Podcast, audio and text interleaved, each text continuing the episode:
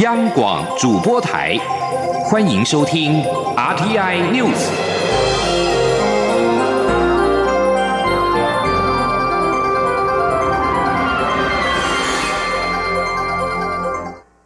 各位好，我是主播王玉伟，欢迎收听这节央广主播台提供给您的 RTI News 新闻。首先带您关注。瑞士洛桑管理学院 （IMD） 公布二零一九 IMD 世界竞争力年报，在六十三个受评比国家当中，我国排名第十六，距比上一年进步一名。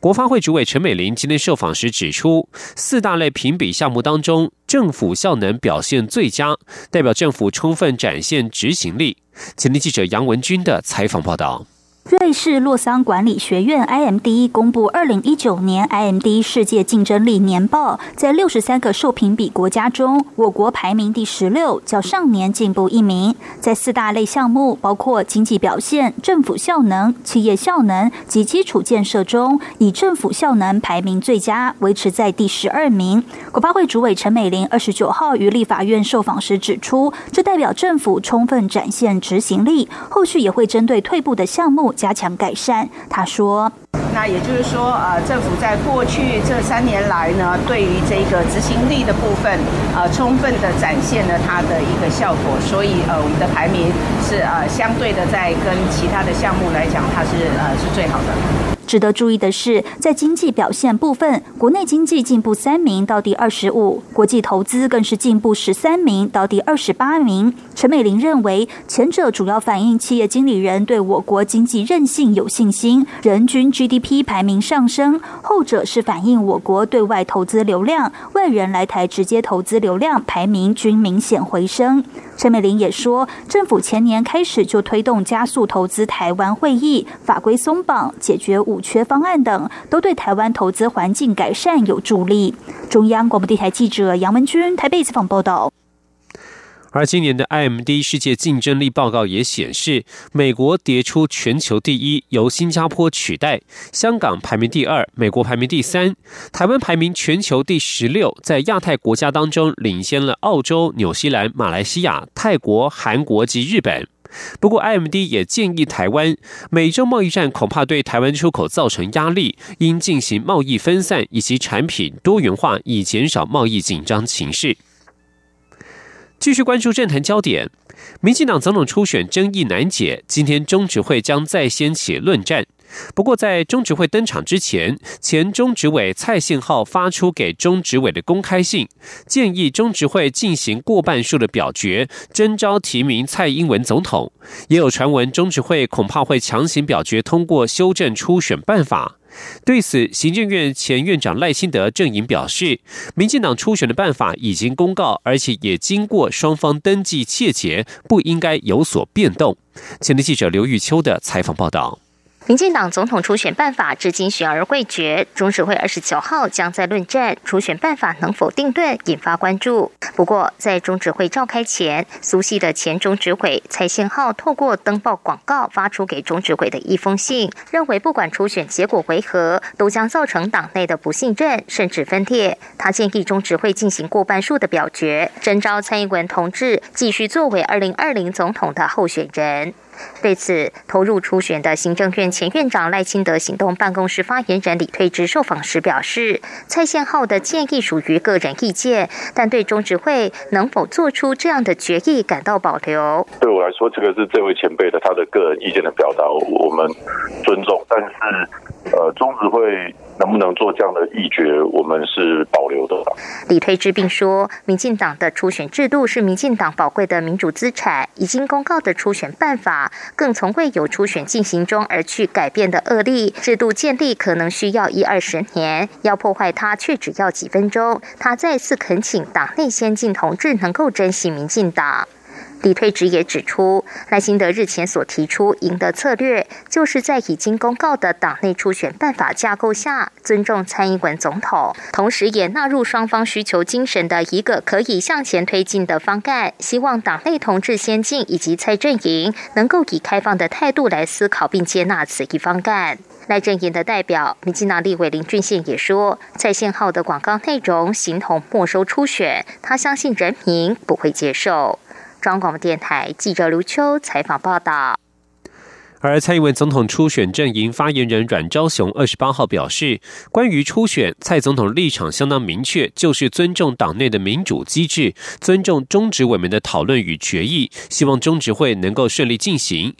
而现任中执委民进党立委王定宇今天上午受访表示，比照上周的做法，他仍会要求会议主席才是全程直播。至于是否动用表决处理二十四名中执委的提案，他表示要看讨论状况而定。关注台湾的国际参与。卫生福利部食品药物管理署在去年六月七号成为国际医药法规协和会的正式会员，在会员身份届满周年之际，食药署署署长吴秀梅则代表国家药政单位，将率团出席协和会的年度会议，并且担任子会议的会议主席。吴秀梅表示，这不仅代表台湾药品法规获得肯定，也让台湾在国际法规的讨论会上取得发语权。前天记者肖兆平的采访报道。一九九零年设立的国际医药法规协和会。为了调和国际医药法规，以各国药政代表为主的会员都会定期举行会议。今年将在荷兰阿姆斯特丹于六月一号展开为期六天的国际会议。台湾在两千零八年获邀为工作小组，二零一六年成为观察员，进一步在二零一八年六月七号成为正式法规会员。同年十一月就首度以会员身份参加年度会议，而在会员身份届届满周年之际，卫生福利部食品药物管理署署长吴秀梅不仅今年率团参加，更担任子会议的会议主席，深具意义。吴秀梅表示，食药署能以会员身份参与，不仅台湾的药品法规实力备受肯定外，也在国际专业技术面取得发语权。他说：“我们今年能够以正式会来讲，我想我们的心情是雀跃的。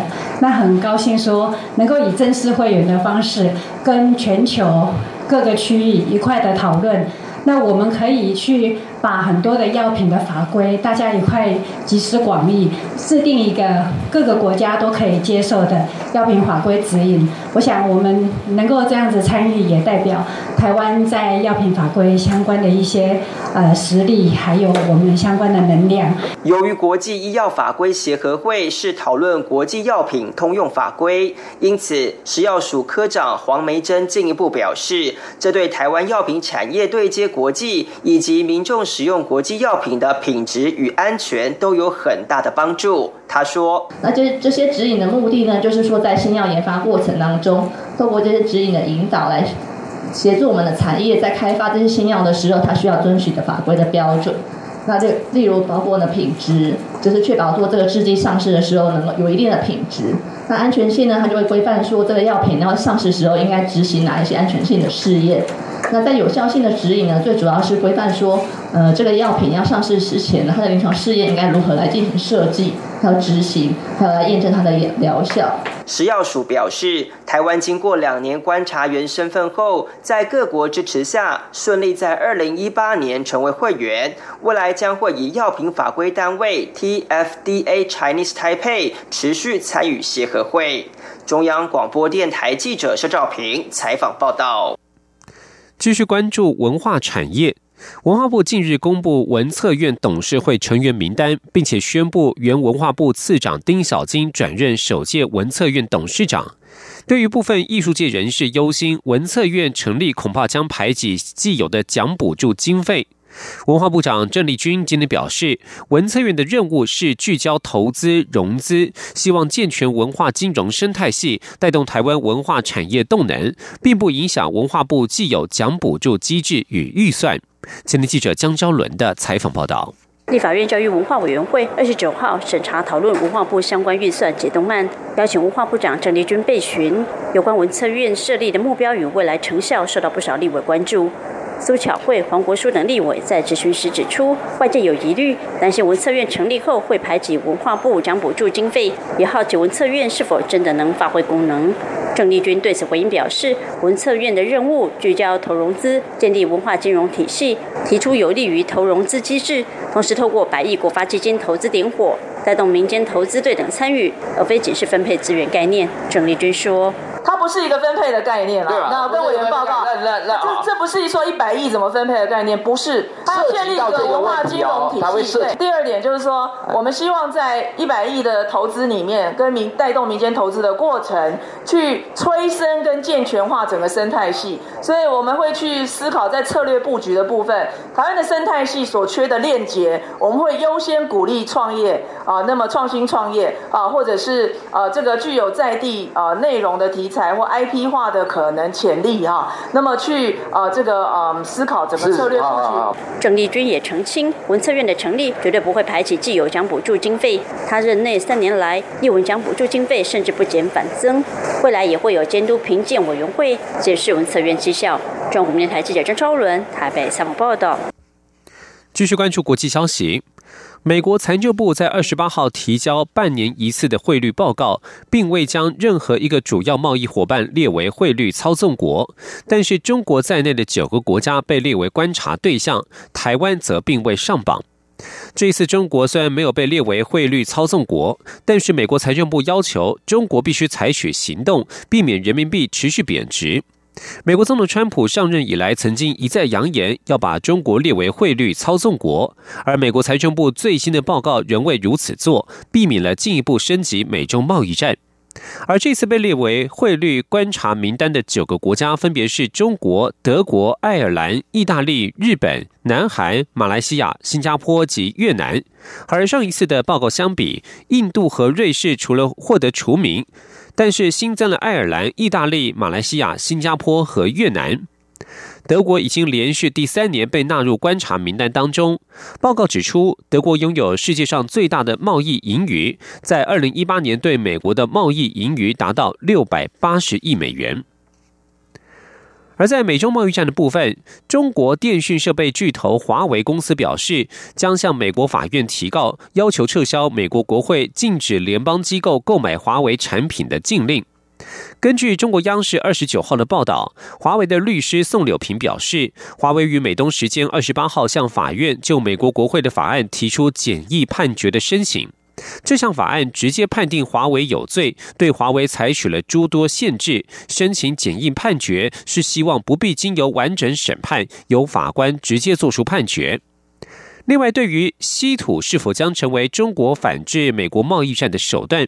中国方面在二十八号表态：如果有谁想利用中方出口稀土所制造的产品，反用于遏制打压中国发展，那么赣南原中央苏区人民、中国人民都会不高兴。中央苏区是中共一九二零年代在江西及福建设立的根据地。中方提起中央苏区这件陈年往事，呼应中国国家主席习近平日前在江西所说的新长征一词，意指贸易战将会成为持久战。而在美国际间的军事动态方面，美国总统川普在二十八号登上停泊在日本神奈川县横须贺基地内的两栖攻击舰美军黄蜂号，谈话时将南韩称为。东海的韩半岛东方海域称为日本海，对此南韩表示不悦。根据美联社报道，川普当时表示，各位将在黄海、日本海、东中国海、南中国海巡逻，保护美国和我们的盟国免受飞弹攻击。报道指出，美国的政府地图和公文当中把东海标记为日本海。过去，韩国侨民曾经几次要求改变此一现况。美方当时表示，美国联邦政府使用美国地名委员会所规定的地理名称。美国地名委员会规定的正式名称就是日本海，而且原则上每个水域只使用一种标记。对此，南韩外交部表示，韩国政府明确和一贯的立场是，应该并列标记东海和日本海，将会再次向美国说明韩国有关东海标记正当性的立场，并且将继续劝说。以上新闻由王玉伟编辑播报，稍后请继续收听央广午间新闻。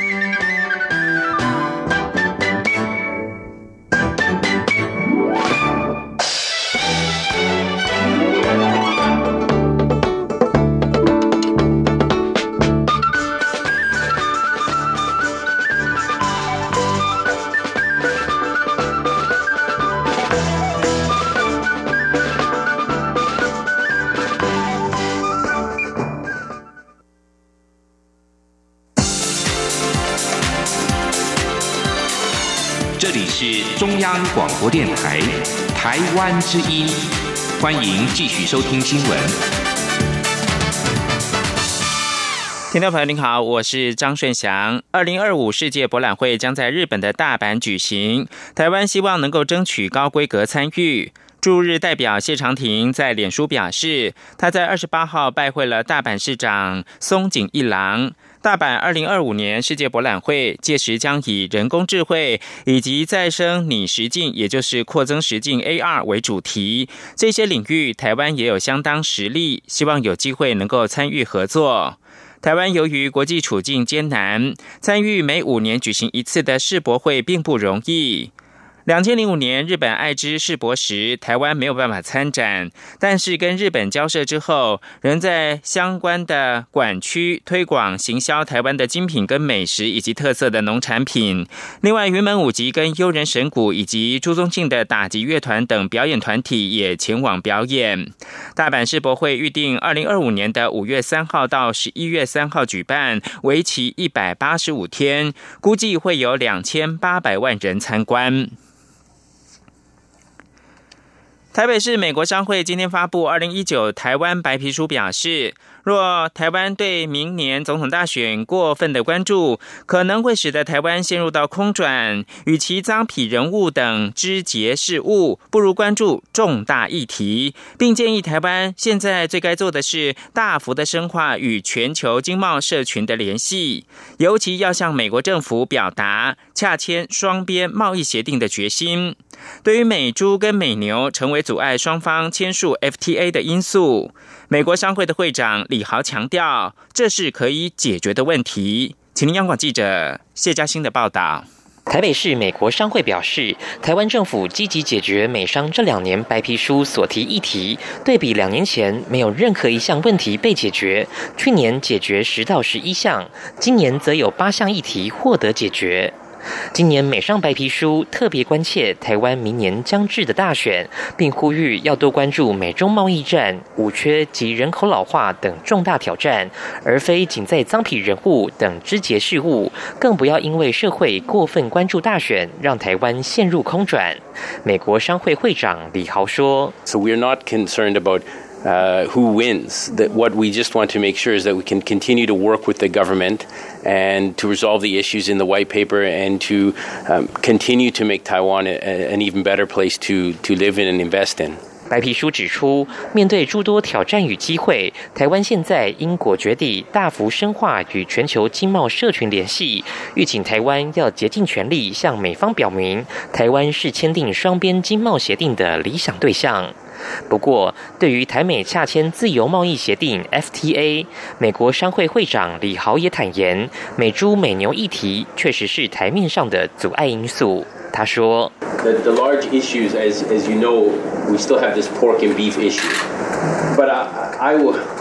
I think that if we can resolve that issue.” And I don't think it should be that big of an issue. We can move ahead. 白皮书还提到，要解决台美悬而未决的重大经济议题，台湾势必要做出牺牲，但后续报酬之大也难以估计，包括在经济战略层次都是如此。且除了强化台美关系外，也能帮助台湾避免外贸过度依赖单一区块，还能鼓励其他国家贸易组织与台湾洽签贸易协定。中央广播电台记者谢嘉欣采访。报道。接着把新闻现场转到立法院，为了遏止黄牛的歪风，朝野立委提案修正《社会秩序维护法》，大幅提高转售黄牛票的罚款。对此，内政部长徐国勇今天表示，社违法总则限定罚款的上限是新台币三万元，个别的罚则内容不应该抵触总则的规定。他建议应该另立专法，以刑法来处理黄牛行为，才能够根本的解决问题。记者刘品希的报道。近年来，黄牛集团猖獗，每逢大型艺文活动，像是知名歌手的演唱会，黄牛集团便借由人海战术排队，或以外挂城市、瘫痪网络的手法大量购票，再哄抬价格，严重危害消费者的权益。因此，立法院内政委员会二十九号排审《社会秩序维护法》，朝野立委都提案修正《社违法》第十九条与第六十四条，将黄牛行为的罚还由现行最高新台币一万八千。千元，大幅提高为每张票券价格的十倍到三十倍不等，或是一百万以下罚款。对此，内政部长徐国勇表示，涉违法的总则规定罚还范围为三百元到三万元，个别罚则内容不应该抵触总则的规定。加上涉违法属于行政罚，只能运用行政调查手段。他建议应该由主管机关文化部参考国外立法例，透过专法定定刑事罚则，才能根本解决各项票券转售的问题。他说：“因为它是一个行政调查，所以。”他没有办法像刑法一样，他可以搜索、扣押等等，没有办法去执行这些动作。举个例子，他的黄邮票如果是在 Line 或者是在社群网站里面去贩卖的话，我们如果要求这些社群网站的平台提供资料给我们，他是不愿意提供的，因为他不涉及刑法，所以我们要调取这些行政调查的手段会有一些困难啊。所以我们是建议的，根据这些相关的，是不是？可以的话，应该是要另外一个法律来处理专法，可能会更加适当。此外，国民党立委王玉明等人也提案修正《受违法》第八十七条，针对酒驾或毒驾致人于死或重伤者，处以即刻拘留，并禁止接见通信，以达到贺阻效果。对此，徐国勇表示，刑法已针对酒驾致人于死或重伤定有刑事处罚规定，而且行政执行法、警察职权行使法也都有规范管束酒醉、预防危害公共安全的及时处置或是强制措施。如果要有警察当场立即剥夺当事人的人身自由，除了应该在道路交通管理处罚条例中明确定定留置的要件外，也不宜使用拘留的名称，以避免与涉违法才事后处罚的拘留产生混淆。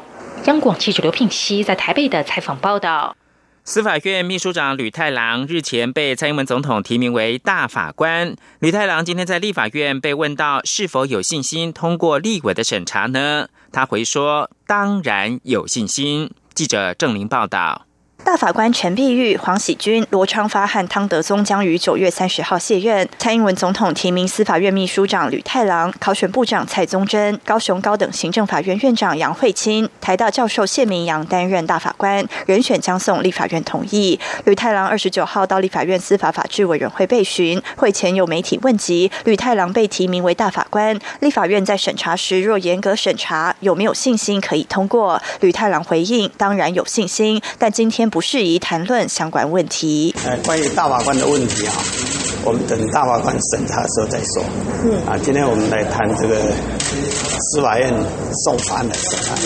大法官审查的时候啊，立法院怎么问我就怎么答。嗯。今天我是用司法院秘书长的身份来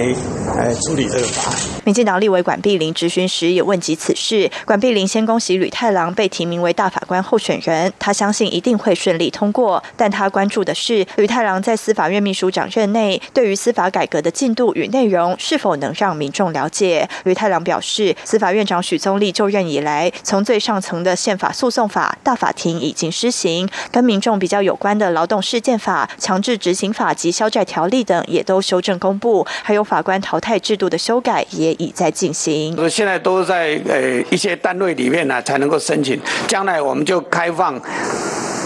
那个所有的呃当事人、犯罪被害人都可以直接来申请法官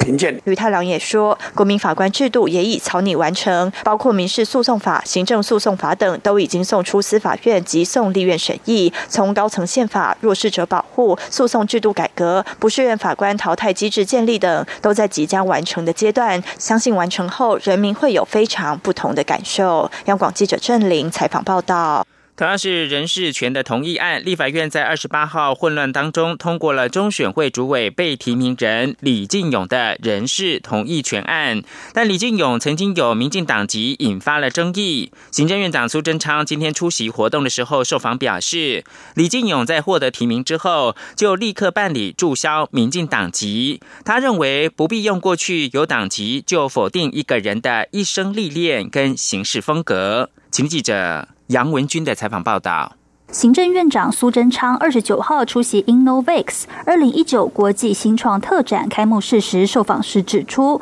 当初提名中选会主委李进勇时，主要是考量他是法官出身，不但任内受好评，也当过法务部次长、内政部次长，相关法律理论都非常清楚，还选过立委、市长，非常有实务经验。为了要改革去年的选举弊端毛病，不再重现去年投票乱象，才提名他。至于李进勇曾是民进党籍，苏贞昌认为不应该因此就否定一个人的一生历练跟行事风格。他说：“李进勇他在获我提名告之后，立刻办理注销民进党籍，所以不必用啊过去啊有党籍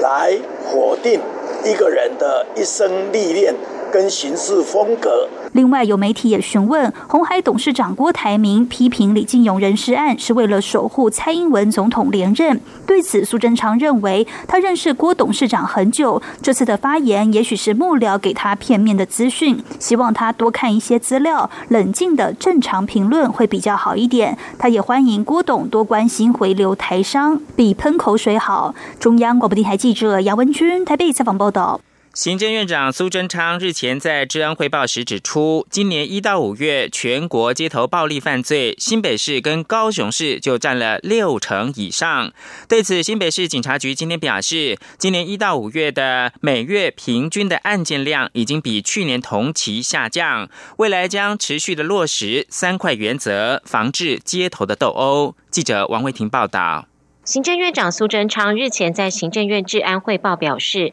今年一月到五月的街头暴力事件中，新北市和高雄市占了六成以上。其中新北市百分之三十四，高雄市百分之二十八。对于苏奎希望地方政府更有效率提升治安，新北市警察局刑大预防组警务证陈顺伟二十九号受访时表示，新北市今年一月到五月的每月平均街头斗殴案件数是六点八件，已经比去年同期的九点二件下降，主要原因为行车纠纷或是彼此互看不顺眼。陈顺伟说，未来会持续落实到场快、逮捕快和移送快的三快原则，并在容易滋事的地点加强临检、路检和清查滋事分子的帮派背景。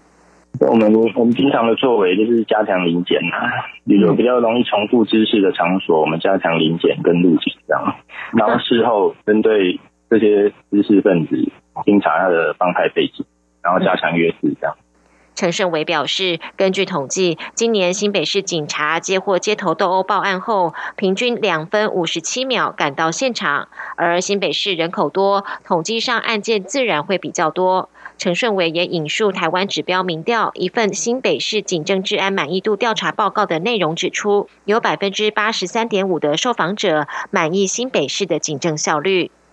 新北市长侯友谊二十八号在新北市议会答询时也表示，对于街头暴力，警方会第一时间到场逮捕，压制上没有问题。且新北市暴力犯罪人口率前几年居六都之冠，但是目前已经下降到第二或第三名。中央广播电台记者王威婷采访报道。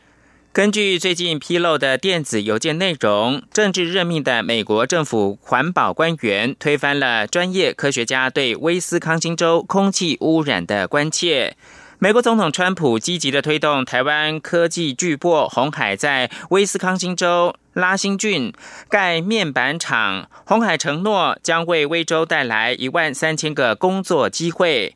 但拉辛郡是威斯康星州雾霾最严重的地区之一，这种空气污染会引发肺部跟心脏疾病，恐怕会导致过早死亡。环保团体取得的资料显示，包括了当时环保署长普鲁特在内的川普政府官员驳回环保署科学家的意见，把拉辛郡剔除在雾霾超标名单之外，使得红海如果真的是设厂的话，可能因此省去了污染。控制设备数十万美元的费用。最后提供给您是巴布亚纽几内亚的总理欧尼尔今天正式的辞职，舒缓巴纽长达数个月的政治危机，也使得法国跟美国企业支持的一份天然气计划前途不明。领导巴纽这个种族多元国家八年之久的欧尼尔，被批评在他任内国家的贪腐问题普遍、长期的低度发展。以上新闻由张顺祥编辑播报，这里是中央广播电台。